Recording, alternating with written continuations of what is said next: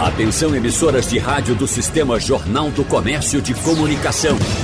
No ar, debate em rede. Participe! Rádio Jornal na internet. www.radiojornal.com.br as ações do Exército Brasileiro vão além da estruturação da defesa da pátria. Os trabalhos realizados pela instituição envolvem desde a oferta de ajuda humanitária até valiosas contribuições em educação. Neste sentido, Pernambuco, inclusive, está sendo contemplado como sede da nova Escola de Formação e Graduação de Sargentos de Carreira. Entre os muitos benefícios trazidos pelo empreendimento está prevista também a geração de milhares de empregos. Então, no debate de hoje, Vamos detalhar ainda mais as ações do Exército do Nordeste do país, porque estamos recebendo aqui o general Richard Fernandes Nunes, comandante militar do Nordeste. Seja bem-vindo, general. Bom dia para o senhor. Já conhecia a nossa sede aqui do Sistema Jornal do Comércio? Muito bom dia, muito obrigado. Não, ainda não. Uhum. É a primeira vez que venho aqui e é uma, uma honra e uma satisfação poder falar para os ouvintes da Rádio Jornal né, e tratar aqui dos temas afeitos aqui ao Exército Brasileiro na região Nordeste do Brasil. Apresentando para o senhor e para os ouvintes nossos colegas Laurindo Ferreira e Igor Maciel, que vão conversar conosco a respeito dessas ações do Exército aqui. Mas primeiro, general, o senhor está há três meses no Comando Militar do Nordeste. O senhor, se eu não me engano, vem do Rio de Janeiro. Não, vem de Brasília. Vem de Brasília. Eu, eu, sou, eu sou do natural do Rio de Janeiro, mas eu estava servindo no Centro de Comunicação Social do Exército. Uhum. Eu era o chefe do, do Seconsex, né, lá em Brasília. Uhum. Estava lá por dois anos e meio. Aí fui promovido. Aqui é a minha primeira minha comissão como general de exército é exatamente aqui no Recife, como comandante militar do Nordeste. Então, então é. o senhor não tinha uma experiência é, de carreira aqui em Pernambuco ainda? Tinha, disso. servi aqui como major. Na verdade, eu, eu, frequento aqui essa região desde os anos 90. Uhum. Eu fui ah, ajudante certo. de ordens do vice-presidente Marco Maciel. À época ah, eu era um capitão, bom. né? Uhum. Depois o tempo passou, eu voltei após o curso de Estado-Maior, vim servir no comando da 10 Brigada de Infantaria Motorizada aqui no Recife, servi aqui como major. E agora estou tendo essa honra, essa, essa, satisfação de voltar como comandante militar do Nordeste. Eu estou fazendo essa pergunta ao senhor, que eu estou lembrando aqui de uma entrevista que eu fiz uma vez aqui com o vice-presidente da República, o general Hamilton Mourão. Sim. E eu lembrava nessa entrevista, já no final da entrevista, um momento de descontração que nós tivemos, eu lembrando que ele sempre aparecia Uh, acho que deixou até um pouco de aparecer com as máscaras com o escudo do Flamengo. Né? Não sei se é torcedor do Flamengo sou, também. Sou também. torcedor do Flamengo também. é, também. Ele sempre aparecia, né? E uhum. eu, eu é, para descontrair um pouco no final, com ele, é, é, citei, né? O senhor é torcedor do Flamengo, sempre aparece, faz questão de aparecer, mesmo como vice-presidente da República, utilizando um símbolo de instituição esportiva, né? E, e, a gente puxou a conversa nesse sentido, ele levantou a mão e mas espera aí, deixa eu dizer que eu servi em Pernambuco, e em Pernambuco eu torço pelo Santa Cruz. Tá certo. Aí eu quero saber se o senhor já se envolveu assim com a nossa Sim. cultura, se já tem um time de Não, futebol para Eu já passei bastante por aqui, uhum. eu, eu, eu, eu, gosto de, muito de futebol, acompanho bastante, né? E a preferência que eu tenho é pelo Náutico. Eu tenho uma certa simpatia pelo Náutico desde, desde daquela época. Bom, estamos, falta, falta Ah, já tem um general do esporte também, né, Laurindo? É o general do esporte. Né? O general Rego Barros. Ele, ele, ele, é um, o típico torcedor do esporte. Uhum. Ele é fervoroso torcedor do esporte. Uhum. Fervoroso torcedor, grande figura. É. Nosso então, amigo general Rego Barros. Então já temos agora um general do Santa Cruz, dos três times. Do Náutico e do Esporte. Os agora. três contemplados. Tá bem Né? Tá bem representado. Mas o que, o que é que o senhor avalia mais assim da cultura pernambucana? O que é que chamou a atenção mais do senhor é, aqui? Para mim, eu acho que a, a profundidade é, da cultura pernambucana é, é fundamental para o entendimento da história do Brasil. Aqui está, inequivocamente, o berço da nacionalidade brasileira.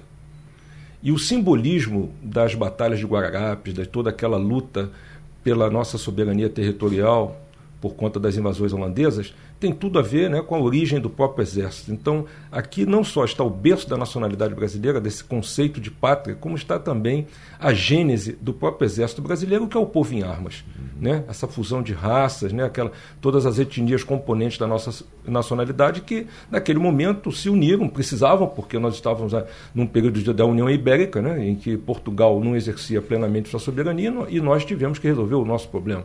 E, e, isso ficou com uma marca muito profunda. E, e a gente percebe claramente que a, a, cultura pernambucana é uma cultura é, muito calcada né, né, nessas questões de patriotismo, de, de um sentimento realmente de, é, de brasilidade muito profundo. Né? Aqui é a terra de Joaquim Nabuco, é a terra de Gilberto Freire, é a terra de, de grandes intelectuais, de grandes artistas. Isso tudo marca muito. Eu tenho uma profunda admiração. Não só eu, né? o Exército Brasileiro se sente muito identificado com Pernambuco. Uma das razões, inclusive, que ajudou muito a atrair para cá a nova escola de formação de, de, de sargentos, com uhum. certeza. Agora, eh, general, nessa questão cultural, o povo brasileiro, você sabe muito bem, as pesquisas mostram isso, respeitam muito a instituição Exército Brasileiro. E, mas a gente olha assim o exército e a gente nota aquela sisudez, a rigidez militar que é inerente a qualquer força né, em qualquer país. Mas uh, nesse ponto de vista cultural, quem conhece um pouco da estrutura do exército brasileiro, pelo menos aqui em Pernambuco, a gente encontra uh, vários imóveis até certo ponto bem cuidados, né, bem cuidados, mas a gente percebe que esses imóveis poderiam ter uh, um, um, uma destinação talvez até cultural não sei se é aberto à visitação, algo como se fosse exposição histórica, uma espécie de museu. O que é que se pensa no Exército Brasileiro, do ponto de vista cultural, em relação a esses tantos imóveis que nós temos, especificamente aqui em Pernambuco? Ah, olha, sua pergunta vem a calhar porque exatamente ela me permite falar do projeto Memória Militar. Esse projeto está sendo iniciado em parceria com a Secretaria de Cultura de Pernambuco, né, o secretário Gilberto Freire Neto, com as prefeituras de Jaboatão de Guararapes e Recife. Inclui esse projeto o, o estabelecimento de um roteiro turístico que permita aos visitantes da região, sejam brasileiros ou, ou estrangeiros, conhecer eh, essas instalações.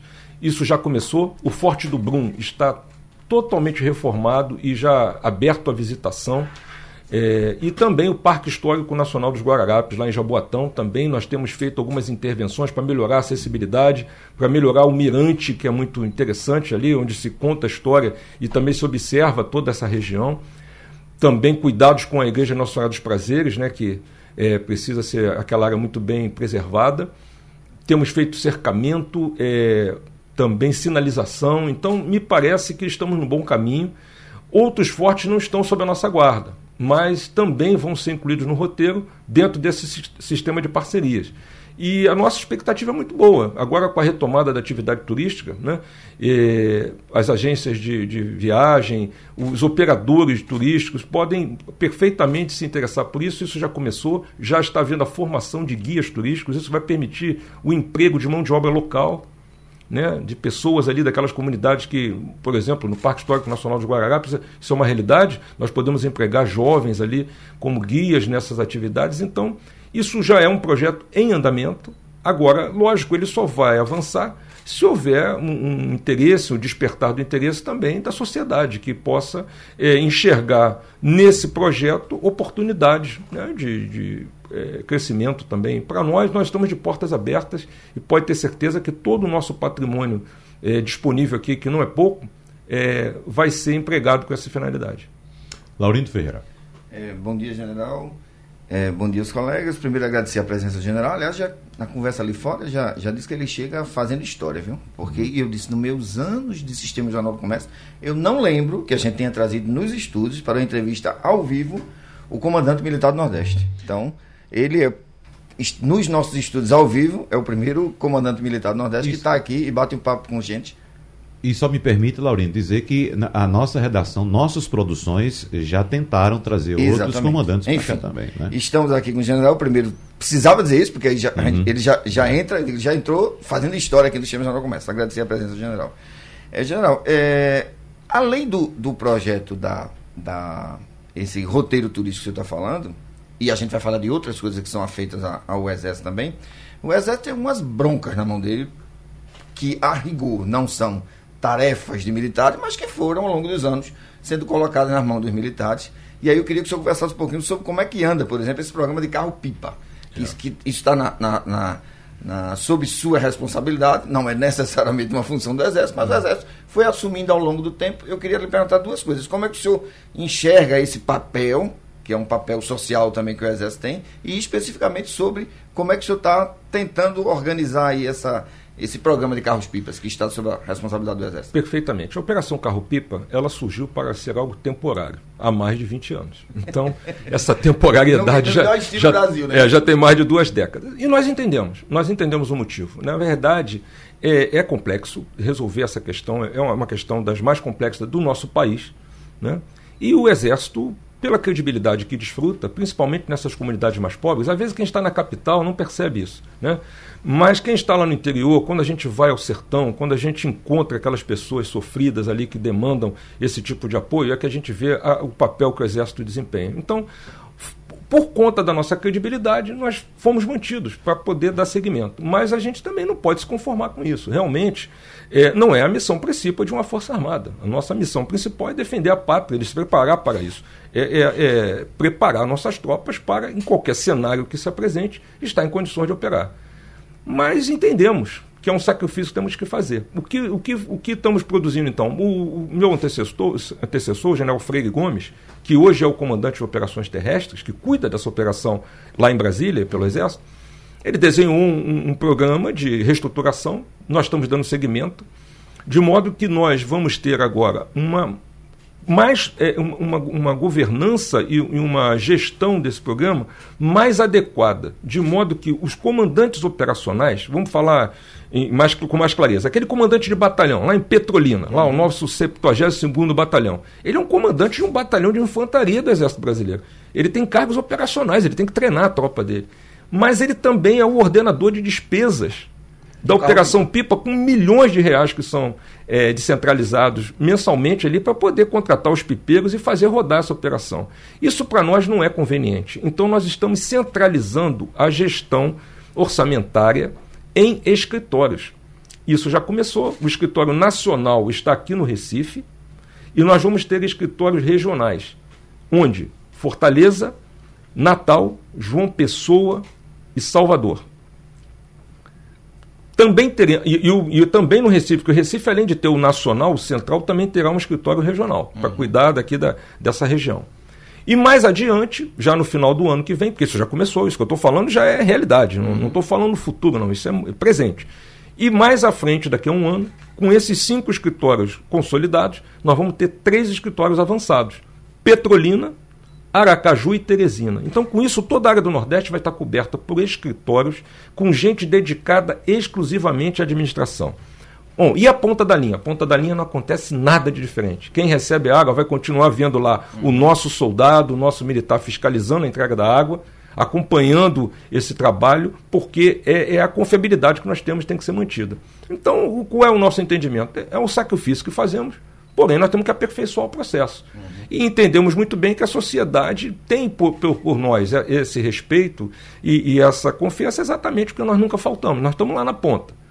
24 horas por dia, 7 dias por semana, tem gente nossa lá na ponta da linha vendo essa água chegar né, para essa Isso população no Nordeste, sofrida. No Nordeste todo, né? Nordeste todo. São é, quase 2 milhões de pessoas sendo atendidas hoje, porque isso varia, né? Depende, isso tem uma flutuação. Depende da situação, uhum. porque quem designa os municípios atendidos não é o Exército. Isso aí passa por nós.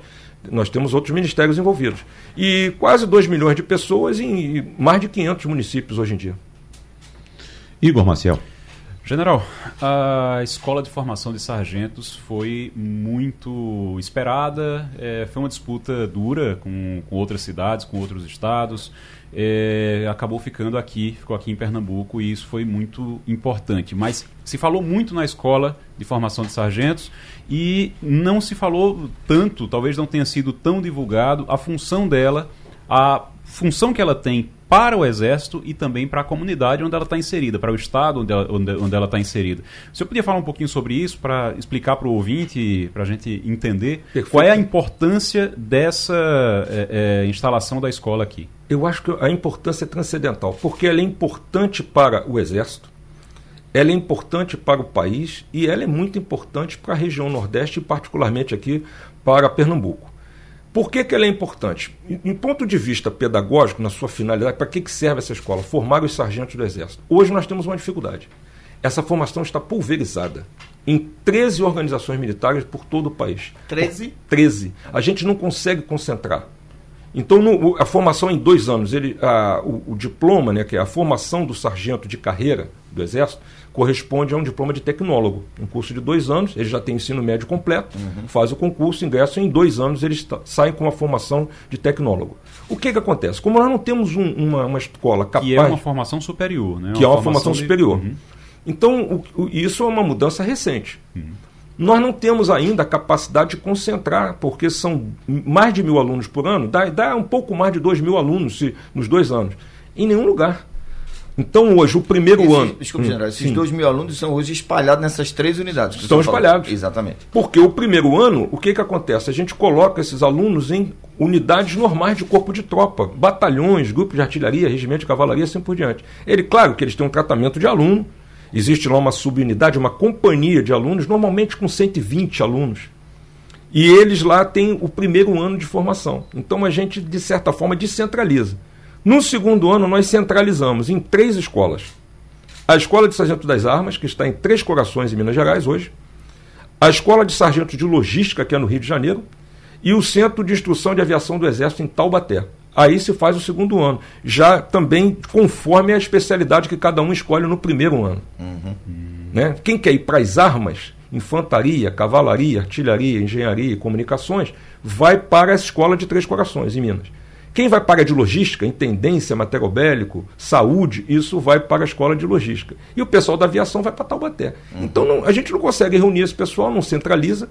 E isso causa um, uma dificuldade muito grande de padronização de procedimentos, a parte pedagógica sofre com isso.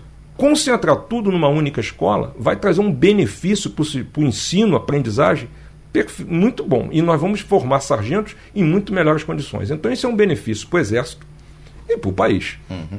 Para a região, torna-se um polo. É um polo de, de discussão pedagógica, tem muita parceria umas, um, as escolas militares não são tão fechadas quanto parece. Eu me lembro quando você falou no início aqui, né, do esse aspecto sisudo no militar, isso, é imagem, não, uhum. não corresponde à realidade. Uhum. Nós somos muito abertos a parcerias, né? É, nós sempre buscamos aquilo que a sociedade tem de melhor para fazer essa interface.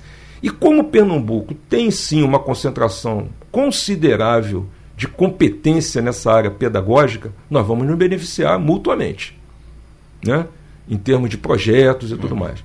Em termos é, socioeconômicos, nem se fala, porque uma escola desse porte ela gera no seu entorno desenvolvimento, porque é renda. O, o próprio projeto é, é, é, um recurso considerável que vai ser aplicado lá. Estamos considerando algo em torno de 800 milhões em termos de um projeto de, de grande vulto. Você né? falou 800 milhões em, em, construção civil, por exemplo? Em construção civil, porque, porque é uma escola, é uma academia muito grande. Ali tem que ter não só a parte de, da, da, da escola em si, com as salas de aula, com os laboratórios e tudo mais, mas tem também um, todo um aparelhamento desportivo, tem a parte da instrução militar propriamente dita, tem uma vila militar, porque os instrutores, os monitores, quer dizer, todo o, o, corpo permanente dessa escola, o pessoal vem para servir aqui. Então vem, com suas famílias, vai se estabelecer aqui. Então ali, na verdade, o que, vai, o que nós vamos ter é, é um, um polo de desenvolvimento socioeconômico. General, é, em relação a, a, a esses impactos tem um impacto econômico, tem um impacto social é, e tem muita gente preocupada, por exemplo, na região onde está, Sim. tem gente preocupada com o impacto ambiental. Disseram, olha, é. mas vai prejudicar aquela área, uma área. E há quem defenda também, diz, olha, o bom de eles estarem lá é que eles vão ajudar a preservar. É exatamente o contrário. Tem, tem uma preocupação de vocês tem, com isso? Tem, nós somos muito preocupados com isso primeiro lugar, onde o Exército ocupa o terreno, normalmente nós temos um exemplo de preservação ambiental. O que, que era o campo de instrução Marechal Newton Cavalcante na década de 40, quando ele foi instalado? Porque a escola de sargentos tem que estar junto a um campo de instrução. Porque ela é uma escola de aplicação imediata. Uhum. O sargento aprende em sala de aula e ele vai para o terreno porque ele tem que aplicar esse conhecimento de modo prático. Essa é a condição sine qua non. Tem que ter um campo de instrução. O campo de instrução Marechal Newton Cavalcante foi criado na década de 40 para o esforço de guerra nosso de enviar a Força Expedicionária Brasileira para a Itália. Então, foi escolhido com essa finalidade. Uhum. Eu, nós temos fotos da época. Aquilo ali não tinha nada de, de vegetação, era o canavial. Então, se hoje se discute a questão ambiental lá, é porque nós fizemos um belíssimo trabalho ao longo dessas décadas de preservação, muito mais que preservar, nós realmente é, replantamos. Então, hoje lá tem Mata Atlântica, porque nós tivemos essa preocupação. E essa preocupação para nós ela é, é inerente a qualquer projeto. O que, que eu posso afirmar aqui aos ouvintes da Rádio Jornal?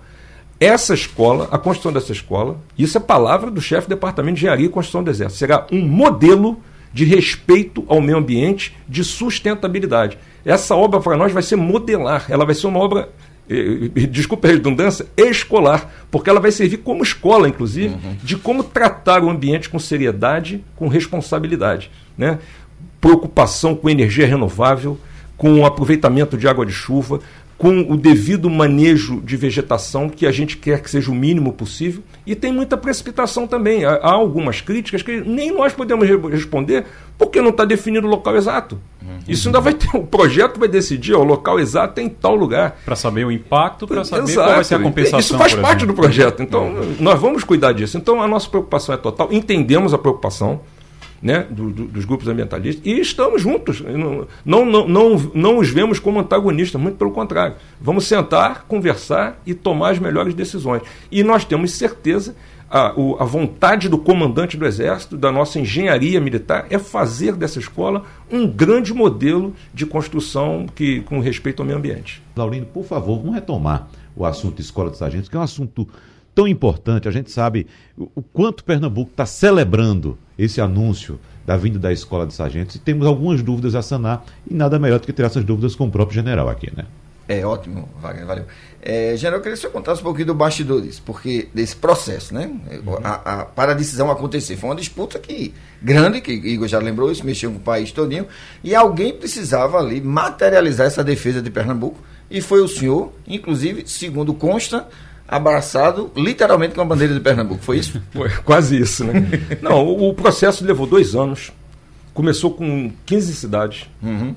A gente chama de guarnição, né, Zé? Guarnição, porque é um conceito mais amplo, porque envolve área rural, né? Não, tem que ter um campo de instrução, como eu disse. Isso era uma condição sine qua non, porque é uma escola de aplicação imediata do conhecimento.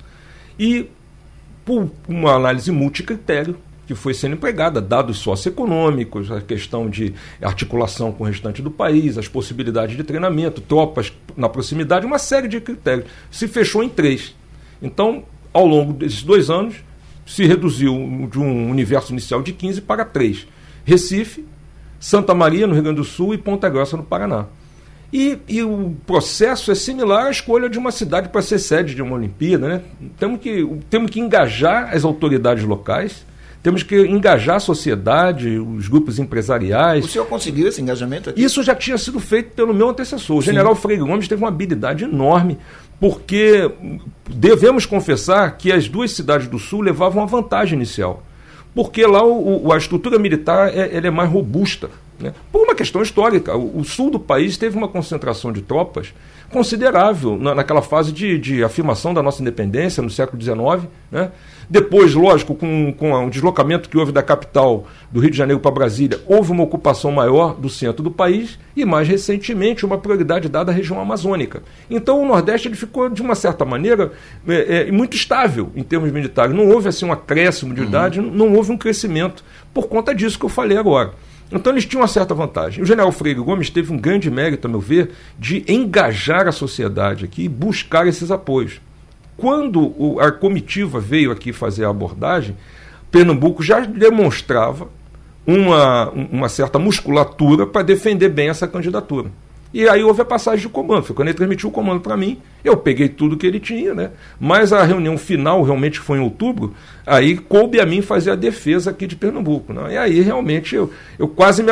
Não vou dizer que me abracei com a bandeira, mas a palestra que eu fiz eu acho que dificilmente um pernambucano faria. Porque eu comuniquei. E foi até melhor por não ser, é. né, eu, eu fiz uma defesa apaixonada do ponto de vista exatamente geopolítico. É, é o grande argumento que eu utilizei, no não é bastidor, isso aqui eu, eu posso falar claramente, foi um argumento geopolítico.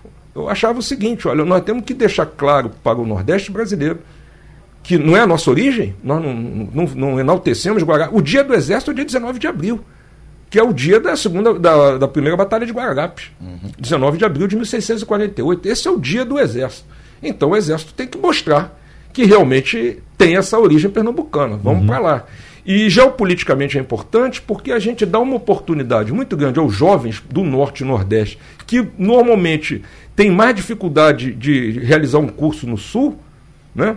por conta das distâncias, e agora não, eles vão estar próximos à casa. E outra coisa, todo sargento que o Exército Brasileiro formar daqui a, a nas próximas décadas terá passado por aqui.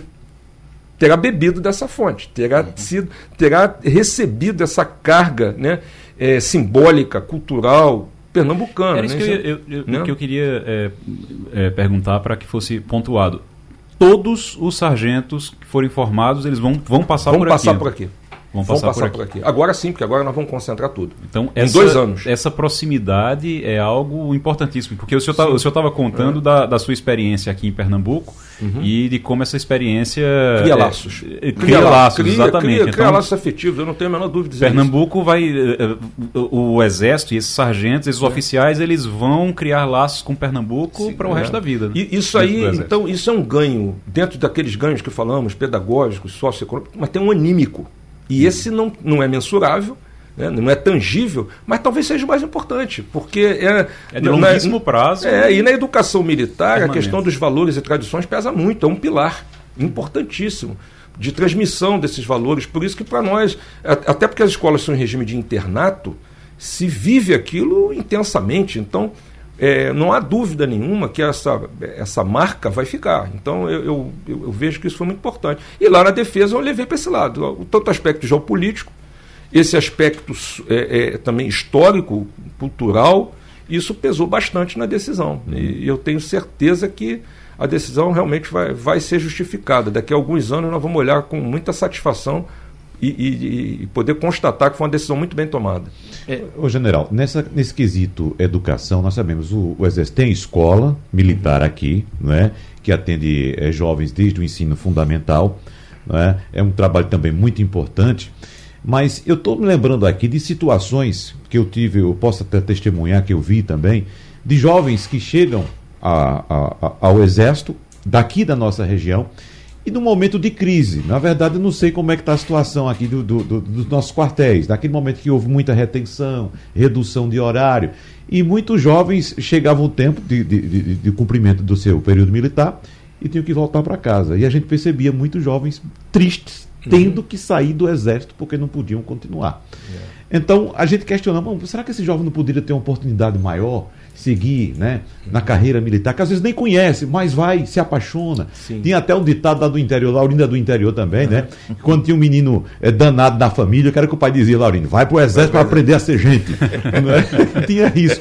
Então, a possibilidade de ampliar esse acesso, abrir as portas do exército é. para atender exatamente um trabalho social como o exército já faz em outras áreas. É, aí já não é tão simples, até porque o exército brasileiro tem, por imposição, ao longo de 10 anos, que reduzir 10% do seu efetivo. Isso faz parte daquele processo de reestruturação da carreira.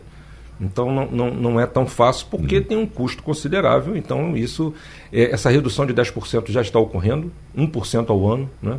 E, então não vejo como expandir vagas no Exército com esse sentido. Há outras maneiras de realizar esse mesmo objetivo. Nós temos vários projetos aí de caráter social. O Profesp, por exemplo, que é o, o, projeto Forças no Esporte do Ministério da Defesa, permite que a gente assimile né, um, muitos jovens aí para fazer é, essa iniciação esportiva com, as, com acompanhamento nutricional, com alimentação adequada.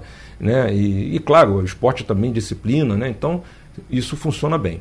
Em relação às escolas, aí tem que fazer uma distinção. Escola militar é uma coisa, colégio militar é outra coisa. O colégio militar é de caráter assistencial e ele está espalhado no Brasil em 14 cidades do sistema Colégio Militar do Brasil, que está aí desde o século XIX. O primeiro colégio militar foi do Rio de Janeiro, né, e depois foram se expandindo. Aqui no Nordeste hoje nós temos Recife, Salvador e Fortaleza. Esses colégios são de caráter assistencial, ali não é carreira militar, ali é uma escola como outra qualquer, inclusive segue a lei de diretrizes e bases. Uhum. Né? Tanto que durante a pandemia esses colégios eh, se comportaram em termos de, de frequência às aulas conforme as autoridades locais determinavam. As escolas militares, as escolas de formação, as escolas de oficiais, as escolas de sargento, aí não, é diferente. Como essa que teremos? Como essa que teremos. Certo. Essa é outra uhum. história. Uhum. Essa se ingressa por concurso, né, para uma carreira. Quem entrar nesse concurso vai fazer uma carreira no Exército e um sargento no Exército Brasileiro pode chegar até capitão. Ao final da sua carreira, um capitão do quadro auxiliar de oficiais. Uhum. Isso, é um, isso aí já é uma escolha de vida, uma, uma, uma carreira. Essas escolas, o regime é diferente. Né? Tanto que elas não pararam.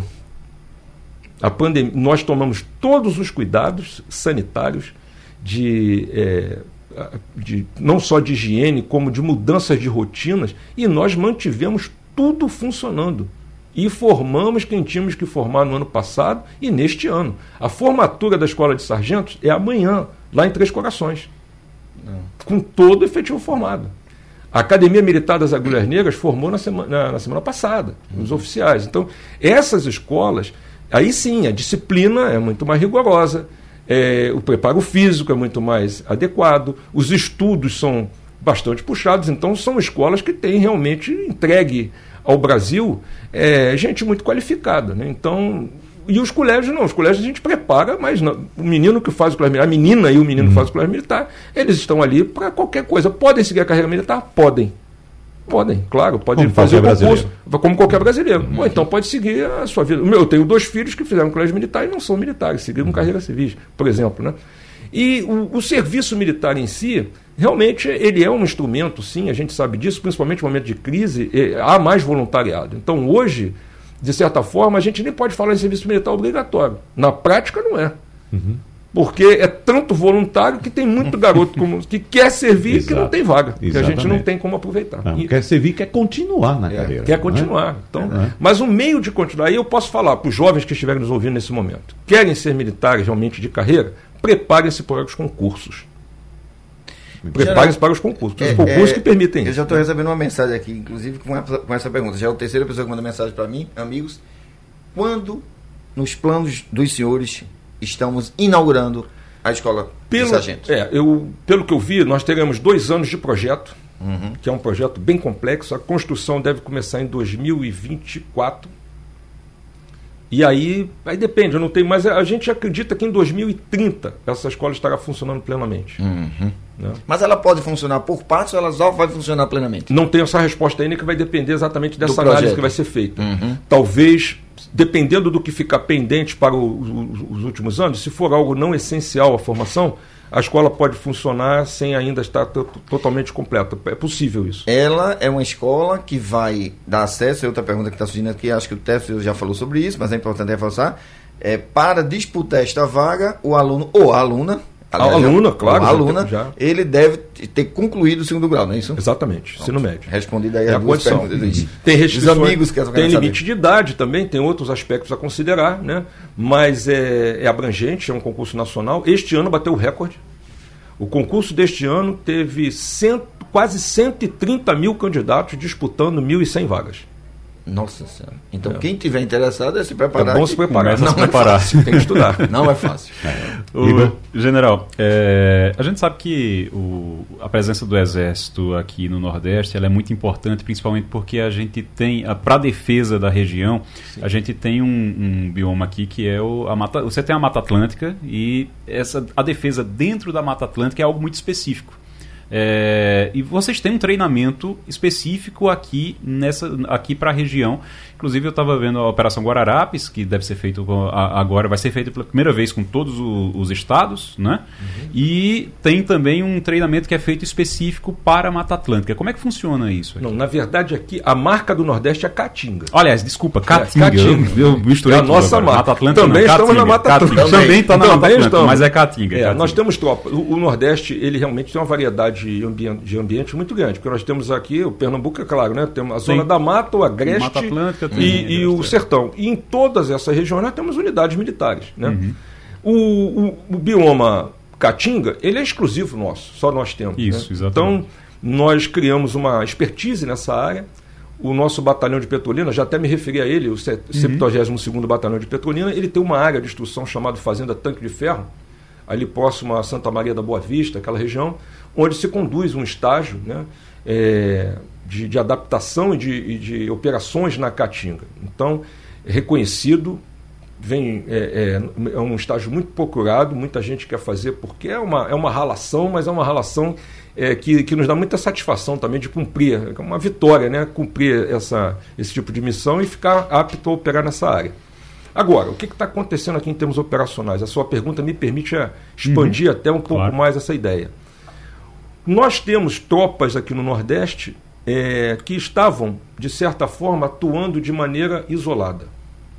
nós precisávamos de um comando enquadrante. Então, quais são as unidades operacionais, as grandes unidades operacionais do Nordeste? A décima brigada, onde eu havia servido, como falei né, anteriormente, aqui no Recife, que tem unidades é, espalhadas em Pernambuco e também em Alagoas.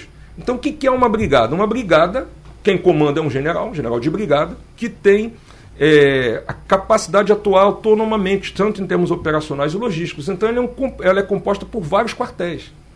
Essa décima brigada, o quartel de Petrolina pertence à décima brigada. O quartel de Garanhuns, de 71, é da décima brigada. Uhum. Os quartéis aqui do Recife, o batalhão logístico, o, o, o 14 batalhão de, de Jaboatão, são parte dessa brigada. O, o, grupo de artilharia de Olinda, né? o, batalhão de Maceió, lá, o 59, que é de Alagoas, mas faz parte dessa brigada. E temos uma outra brigada em Natal, com unidades em, em Rio Grande do Norte e Paraíba. Essas brigadas, elas precisavam ter um comando que as enquadrasse para aperfeiçoar o treinamento e planejar as operações. E isso aconteceu este ano, com a reativação de uma divisão de exército que havia sido extinta em 2013, a, de, a sétima divisão de exército, que também tem sede lá no, no Curado, junto ali com, uhum. com o Forte Guararapes, onde está o Comando Militar do Nordeste. Estrutura enxuta, que tem por missão específica enquadrar essas tropas, dando a elas o melhor treinamento possível, é realizando exercícios e estando em condições de ser empregada em qualquer lugar. Uma tropa não é empregada onde está. Exemplo disso é que a gente pode empregar tropas do Nordeste na Amazônia, já empregou no Rio de Janeiro, não há problema nenhum. No exterior, missão de paz. Né? Uhum. Agora mesmo, a Operação Acolhida, lá no, em Roraima, do, a, atendendo a nossos irmãos venezuelanos que estão é, escapando da, daquele desastre lá, uhum. eles estão sendo acolhidos por, pelo Exército em sistema de rodízio. A próxima tropa que vai para lá é nossa aqui já estamos selecionando o pessoal. Nós vamos ficar lá com mais de 300 militares do Comando Militar do Nordeste durante cinco meses operando lá em Roraima. Uhum. Muito bem. General, nos fale também a respeito do trabalho em infraestrutura do Exército. Eu faço essa pergunta porque agora há pouco eu estava conversando com um colega nosso do Jornal do Comércio, Diogo Menezes, a gente trazendo a informação eh, do Jornal do Comércio de hoje que Pernambuco é, das 10 piores estradas do Brasil, Pernambuco tem três. De cada 10, Pernambuco tem três. E eu lembro de um trabalho que o Exército fez aqui de reforma da BR-101 uhum. na ligação entre Pernambuco e Paraíba. Paraíba e vez por outros ouvintes perguntam: olha, por que não chama o Exército para fazer essas estradas, para construir essas estradas? Como é que está esse processo? É, isso é. Sempre tem essa demanda. Nós, uhum. o Comando Militar do Nordeste, tem o privilégio também, além dessas tropas que eu falei, de ter um grupamento de engenharia. A sede desse grupamento é João Pessoa. É o primeiro grupamento de engenharia. O grupamento de engenharia enquadra batalhões de engenharia de construção. Então nós temos quatro batalhões de engenharia de construção no Nordeste e temos um batalhão de engenharia de combate. É, esses batalhões, eles, de, eles são demandados para realizar tanto obras militares próprias, é, essa é, obras militares em quartéis, em, né, em campos de instrução, e obras de cooperação, que são essas tradicionais obras em rodovias, é. ferrovias. No momento, o que, é que nós estamos fazendo? A Ferrovia Integração Oeste-Leste, a FIOL, lá no interior da Bahia, está sendo construída por um, um, um, trecho está sendo construído por um dos nossos batalhões. Uhum. É, rodovias, nós temos trabalhos lá no estado do Piauí, no momento, né? E também temos obras aqui de perfuração de poços e, de, e, a, e, a própria, e a própria obra de transposição do Rio de São Francisco. Por que não fazemos mais? Porque a iniciativa não é nossa. A iniciativa pelas obras de infraestrutura é do Ministério da Infraestrutura e nós somos contratados.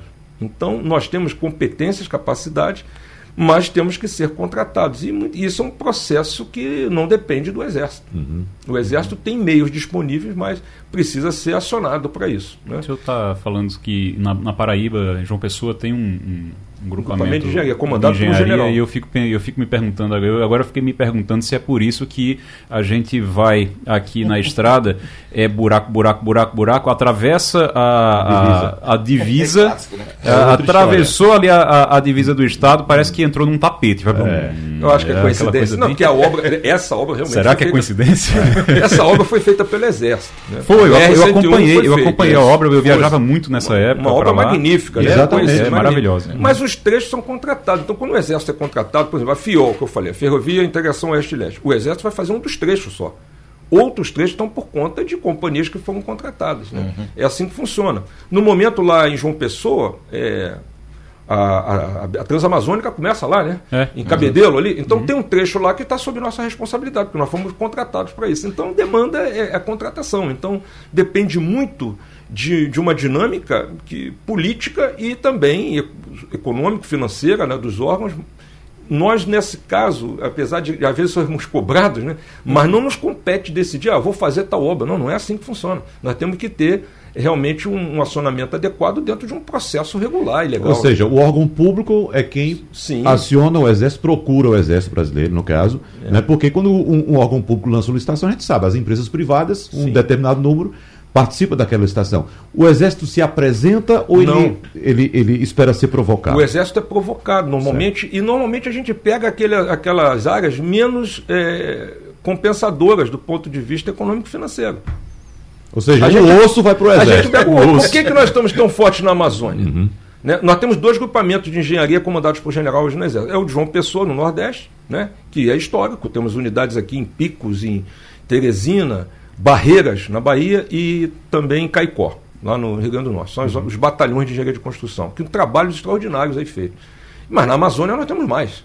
Por que na Amazônia temos essa concentração toda lá no segundo grupamento? Porque lá quem tem que ir somos nós mesmo, porque normalmente não se apresenta. As, né? as, empresas, as não, empresas não se apresentam. Então isso é normal, isso acontece. Aqui é, nós temos é, é, essa situação realmente de que temos uma avaliação muito positiva, são obras de qualidade, são obras normalmente com custo mais baixo, né? e, mas depende de toda essa, essa, essa decisão, o processo decisório não passa por nós. E qual é a limitação desse efetivo? Ah, general? temos limitação, uhum. exatamente. Nós não podemos é, assumir também determinados compromissos para os quais não temos capacidade. Né? Nós temos não só limitação em recursos humanos, como em recursos materiais. Isso tudo faz parte. E isso tudo é tratado quando há essa interlocução nossa com os órgãos que cuidam da infraestrutura. Tudo isso aí é abordado. Né? E, no momento, nós temos tido capacidade plena de atender a todas as demandas e acredito que projetos que, que viram a ser apresentados poderão ser cumpridos.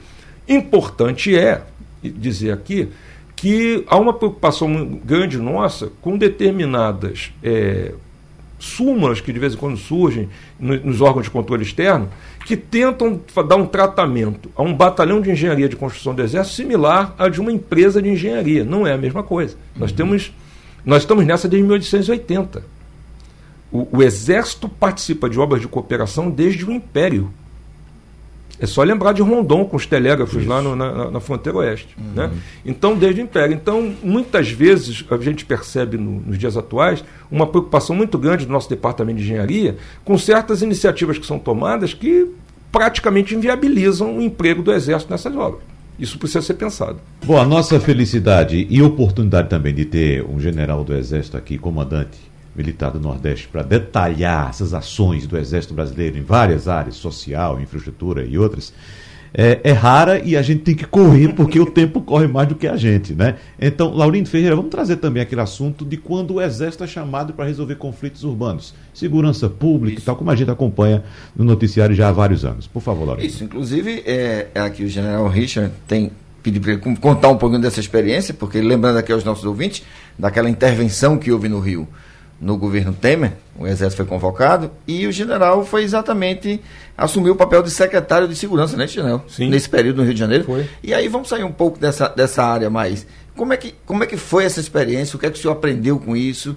E eu queria até concluir aí para o senhor é, é, concluir minha pergunta perguntando até onde o senhor acha que de fato um oficial, o exército, deve participar da ação política, porque ali tinha que ser uma ação política, não tinha outro jeito, além de ser uma ação técnica também. É, ali foi, foi uma experiência enorme, riquíssima, né? muito aprendizado, totalmente surpreendente para nós naquele momento. Nós não esperávamos que fosse estabelecida aquela intervenção federal. À época, eu comandava a Escola de Comando de Estado-Maior do Exército, era general de brigada, e foi exatamente quando eu fui escolhido para ser promovido. Então, eu tive ali duas notícias. Né? Primeiro, a, os parabéns pela promoção, e no dia seguinte, olha, você vai ser o secretário de Segurança do Rio. Foi uma experiência tremenda, mas olha, os números demonstraram que a gente trabalhou muito bem.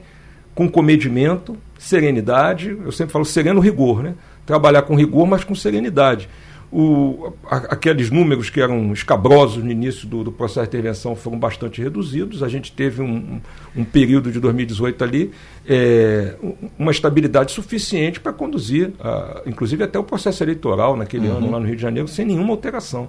Fechamos muito bem, muito bem avaliados, e, e aí cai naquela velha história. Se dependesse da população, as pesquisas que foram feitas, a gente continuaria lá. Não dá para ser assim. Cada instituição tem a sua missão. Uhum. Eu agora no Comando Militar do Nordeste acabei o meu giro por todos os estados aqui e em todos os estados eu consegui fazer uma reunião com as autoridades da segurança pública para conversar, para entender como é que está a situação e, e sempre deixando isso claro. O Exército tem uma missão constitucional prevista no artigo 142, que é a garantia da lei e da ordem. Mas isso aí é quando há o esgotamento dos meios ou, ou a inexistência, ou a insuficiência, né? Então, não como, não. Como foi o caso do Rio de Janeiro, e os senhores precisam ser convocados. Convocados, é, tem que ser, não. Uhum. Tem todo um processo legal, constitucional que prevê isso aí. Então, o que me parece é isso. A gente não, a população não pode entender, a sociedade, que nós temos que ser a primeiro engajamento. Não, para isso existe a polícia, para isso existem diversos órgãos né, de defesa social, de segurança pública. Então, nós somos o último argumento. Quando o exército entra é porque não tem mais a quem recorrer. Então a experiência que ficou foi muito grande. Eu respeito muito as corporações policiais. Normalmente elas são muito criticadas, mas olha, tem que conhecer de perto para entender a, a, vida que, que esse pessoal leva. Há falhas, ninguém pode tapar o sol com a peneira, ocorrem, mas em geral nós devemos muito a essas corporações, né? É, estarmos vivendo num, ainda né, num ambiente de tranquilidade em, em, em certos setores, senão não teria, seria a barbárie. Né? Eles são a fronteira da barbárie. Então a gente tem que controlar isso aí muito bem, apoiar essas instituições. E, e, o Exército Brasileiro ele entende o seguinte: não há mais nenhuma operação singular para nós. Normalmente, quando nós somos empregados, seja na apoio à defesa civil, seja na garantia da lei da ordem, seja na garantia da votação e apuração numa eleição, nós vamos estar sendo empregados em conjunto, em parceria com essas agências. Então, se a gente quer ter operações entre as agências funcionando bem, nós temos que ter muito boas relações institucionais. E é isso que nós temos tentado fazer. General, para encerrar, infelizmente nosso tempo já voou, o senhor nos trouxe no começo da nossa conversa aqui uma informação que é, mexeu, acho que mexeu muito com todos nós aqui, com nossos ouvintes também, que foi a informação de que o senhor foi ajudante de ordens do ex-governador Marco Maciel aqui em Pernambuco. E para fechar, eu gostaria que o senhor. Na verdade, eu de ordem quando ele era vice-presidente da República. Perdão, quando era vice-presidente da República aqui. Que foi em 98, né? 96 isso? a 98. 96 a 98. Para fechar, eu gostaria de saber é, o que, é que o senhor guarda de boas lembranças daquela época, porque nós pernambucanos sentimos muito a, a perda de Dr. Marco Maciel este ano, dentre tantas perdas que tivemos. Uhum, claro, sim. o caso dele não foi por causa de, de, da pandemia, uhum. foi outro problema, evidentemente, que a gente estava acompanhando, mas eu queria que o senhor deixasse aqui a sua impressão, o seu aprendizado, o que é que o senhor teve de bom naquele momento. Aquilo ali foi uma outra academia que eu fiz, uhum. né? Um, um, aprendizado extraordinário de um homem de um valor inestimável e, e a sua família também, muito querida, né? Pessoas de bem, pessoas corretíssimas. Eu só tive bons exemplos e ensinamentos. Aprendi muito viajando com ele, participando de, de tantos eventos aí. Um homem digno, um homem patriota e que eu tenho guardo dele a melhor recordação e pude me despedir dele também no, no velório lá no, em Brasília, agora em junho eu estava lá e, e cumprimentar toda a família por quem tenho tanta admiração.